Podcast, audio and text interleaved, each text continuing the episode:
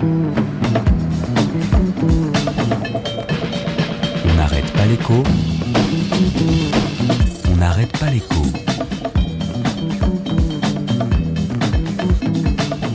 Alexandra Ben Saïd. À la boulette. J'ai fait la boulette.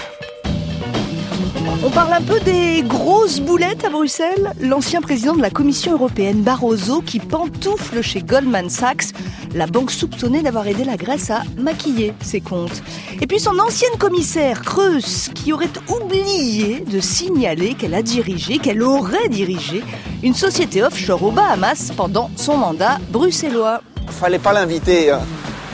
C'était- pas une bonne idée. Ah non, non, c'était pas une bonne idée. Mauvais casting. C'est exactement ça à Bruxelles.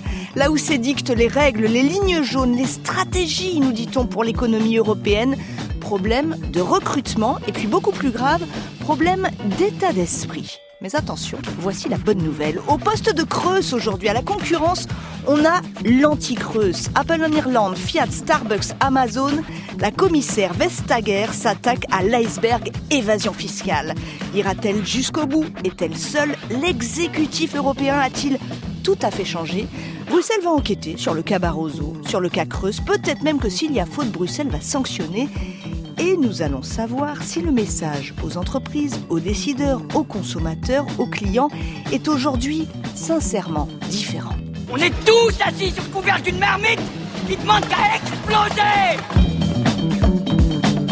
On n'arrête pas l'écho sur France Inter.